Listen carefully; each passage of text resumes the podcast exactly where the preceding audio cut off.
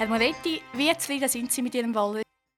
Ja, ich bin eigentlich zufrieden. Es sind äh, 40 Prozent der Bevölkerung. Ich bin auf dem achten Platz, knapp hinter dem siebten Platz, wo eigentlich ein Regier Regierungsratssitz ist. Vor mir sind zwei von der FDP. Zwei von der FDP sind gewählt. Ich habe äh, an der Podiumsveranstaltung, die er auch mit organisiert hat, gehört, dass der Matthias Steiniger gesagt hat, sie stehen zur Konkordanz. Ich nehme an, wenn das der Fall ist, dann äh, treten die zwei FDPler, die nicht gewählt wurden, sind nicht mehr an. Dann sieht es eigentlich gut aus für mich.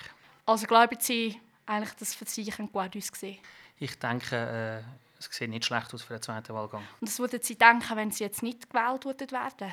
Ja, äh, ja, dann ist es ein Entscheid vom Volk. Dann muss man das akzeptieren.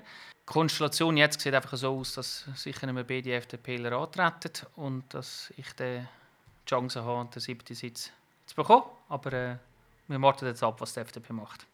Und wer würden Sie sonst noch wählen, jetzt beim zweiten Wahlgang? Wo neben mir, äh, also neben mir auf dem Stimmzettel steht? Genau, ja.